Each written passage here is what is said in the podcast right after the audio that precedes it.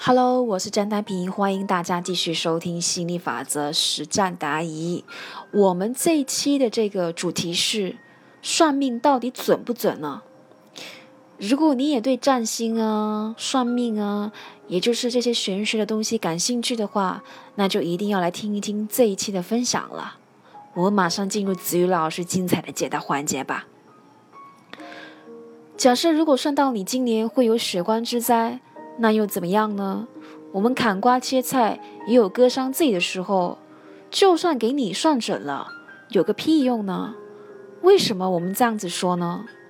因为你不知道以下这三点啊：第一，这个血光的规模大小；第二，血光发生的时间和空间；第三，血光发生的来龙去脉。好。然后再来，那结果其实也就这三个嘛。第一，要么就是你怎么努力驱避，最终也避不了；第二个是你最终成功的避开了，发现原来只是小伤一个；第三种结果是，不管最终是否能够避开，一整年都神经兮兮、忧心忡忡、提心吊胆。心理承受精神的压力还严重过那一个小小的血光，划得来吗？值得吗？所以我为什么说命理师只会算命，但不会算账啊？用智慧一关照，值不值得就马上了然于胸了。所以大家有没有发现，在我们在讨论这个算算命、占星的这些课题的时候，你会发现，其实算命算到最后，只会让人越活越窄。最后落得个诸事不宜，因为无论是算命还是占星都好，到最后总得要面对一个哲学的问题，那就是算准了，然后呢？大部分的命理师、占星师最典型的态度就是：将我算到了，那就是诸事不宜，是吧？那就歇着呗，活着很无力，也很狭窄啊。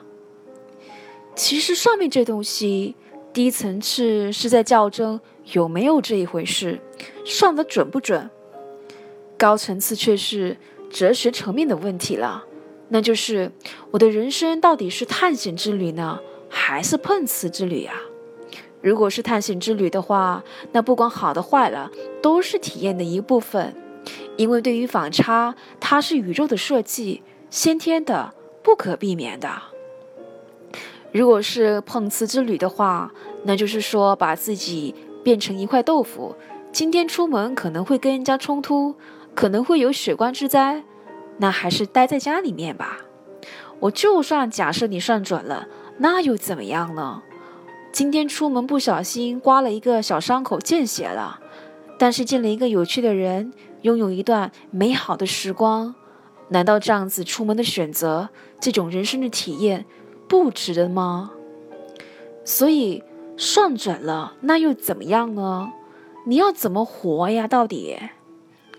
简而言之，就是其实准不准只是小问题，怎么活才是大问题呀。术数是有限的，只是工具。我们行走人生需要的是智慧，而不是算命和占星。亲爱的朋友们。我们这期的分享就先到这里了。如果你在实践心理法则的过程当中遇到了问题，那欢迎你加入我们一起修炼心想事成的魔力。你可以添加我的微信：幺五九幺五三四八三零三。我们下期再见喽！感谢你的聆听，拜拜。